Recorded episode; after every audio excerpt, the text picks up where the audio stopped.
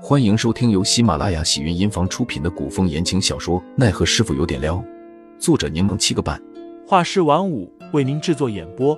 一场古言爱情、官场恩怨的大戏即将上演，欢迎订阅收听。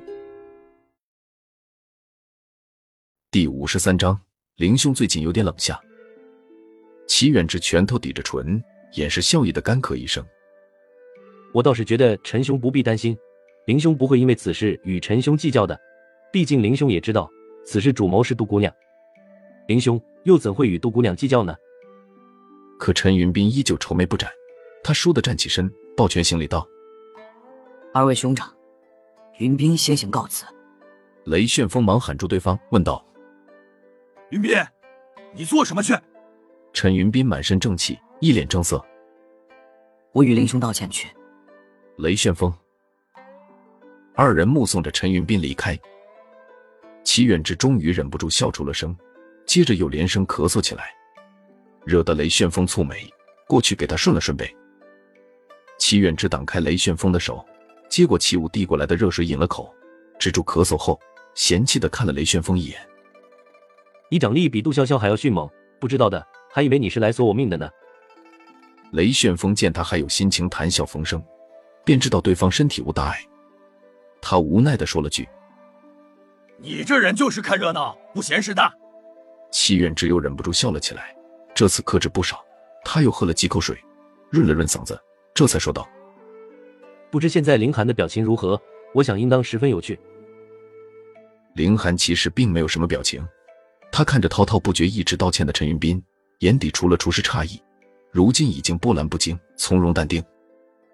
听完陈云斌的一大段陈述后，林寒却只是开口道：“陈兄，此事林某并没放在心上。”陈云斌忙问道：“当真？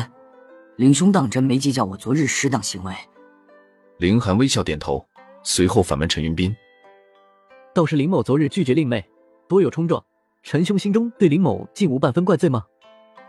陈云斌失诚的回答道：“看着妹妹伤心，我看着确实难过。”但感情这事，讲究你情我愿，总不能强迫林兄接受我妹妹吧？我也劝解过飞鹰，我想他应该很快也能想通。此事，我们便当没有发生过。林寒听罢，端正的朝陈云斌施礼。陈云斌莫名其妙，忙跟着还礼。林兄这是作甚？林寒眼底满是赞许之色，口气诚恳的说：“陈兄正直不阿，拥有着一颗赤子之心，其坦荡赤诚。”让林寒自愧不如。陈云斌受宠若惊。不不不，林兄光风霁月，若隐藏了，云斌才是望尘莫及。从门外经过的杜潇潇听得有点笑哭。观雪院迎来了第二批客人，是齐武最不喜欢的杜潇潇。杜潇潇笑盈盈的与齐远志、雷旋风二人打了个招呼，之后便在之前陈云斌的小案前落座了。齐远志吩咐齐武撤了案上的东西。重新上了茶水与糕点。杜潇潇看着面前的桌案，问道：“刚刚陈云斌是不是从这个院子出去的？”齐远之饶有兴趣的反问对方：“怎么，发生何事了？”杜潇潇聪明的很，见齐远之那副模样，不答反问道：“他刚刚和你们说什么了？”齐远之扬起嘴角，望向雷旋风。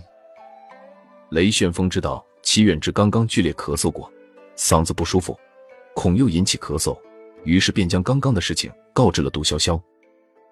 齐远之眼底藏着若有若无的笑意，一脸好奇：“杜姑娘昨日与陈兄到底在林兄的屋外听到了什么？”